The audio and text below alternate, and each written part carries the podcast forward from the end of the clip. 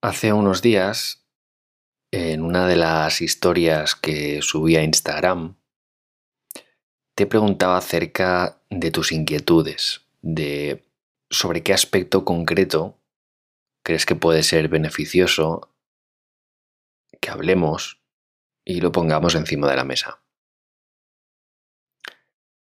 Herramientas para gestionar la incertidumbre.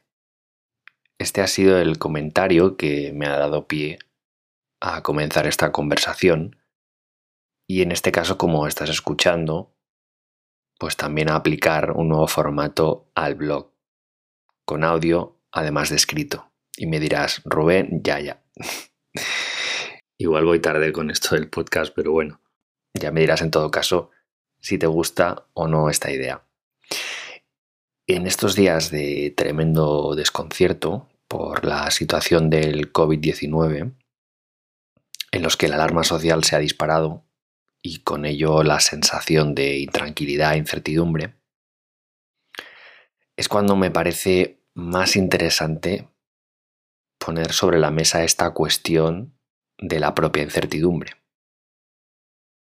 Y es que, aunque no le diéramos tanta importancia hasta ahora, antes de que pasara esto, la señora incertidumbre ya vivía con nosotros.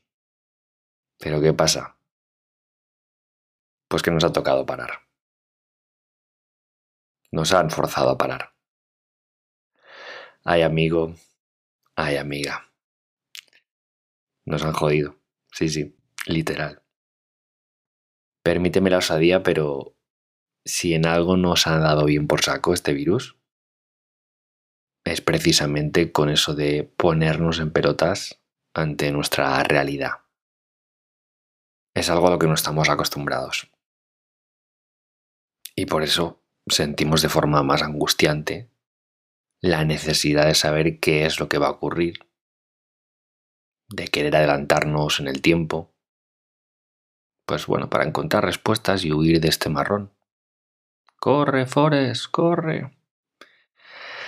Herramientas, me preguntas, ¿verdad? Verás, yo no las sé.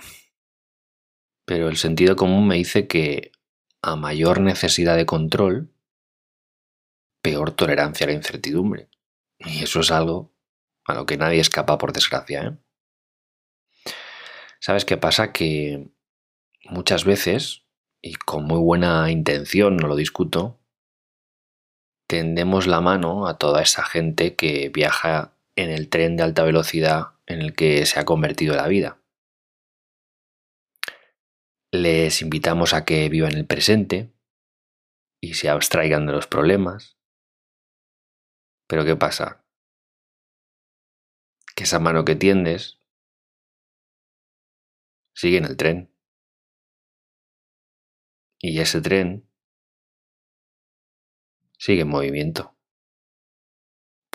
Mira, si existe alguna herramienta o clave para gestionar la incertidumbre, me atrevería a decir que está en aquello que depende de ti.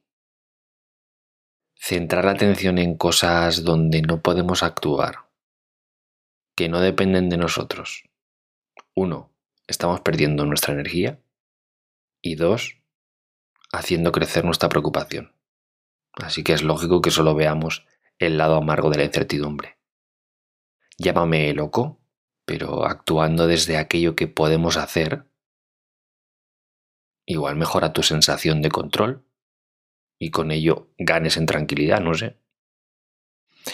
Dicen que el maestro llega cuando el alumno está preparado, pues oye, yo creo que ya va siendo hora de abrazar con aceptación a la incertidumbre y empezar a aprender algo. Cada vez más casos de ansiedad, cada vez más gente anticipándose a algo que todavía no ha pasado, pero que el cerebro ya procesa como real. Y bueno, el problema no está en esa anticipación sin más, sino en la anticipación de los peores escenarios con la tranquilidad de mierda que tenemos en este presente. Sí, sí, ese presente que tanto recomendábamos acudir mientras seguimos en continuo movimiento acelerado. Madre mía, somos tremendos. Pasar de una tranquilidad de mierda a una que sea menos nociva para tu salud no se hace viajando a toda leche o corriendo como Forrest Gump. A eso se le llama huir. Y eso lo hacemos todos, ¿eh? Dicen que los humanos aprendemos a base de leches. Oye, yo no sé cuántas quedarán por repartir, ni el número de pandemias por recibir, pero desde luego, vivir pensando que la tranquilidad o la estabilidad depende de lo que digan o hagan otros, bueno, me parece cuanto menos un suicidio en toda regla.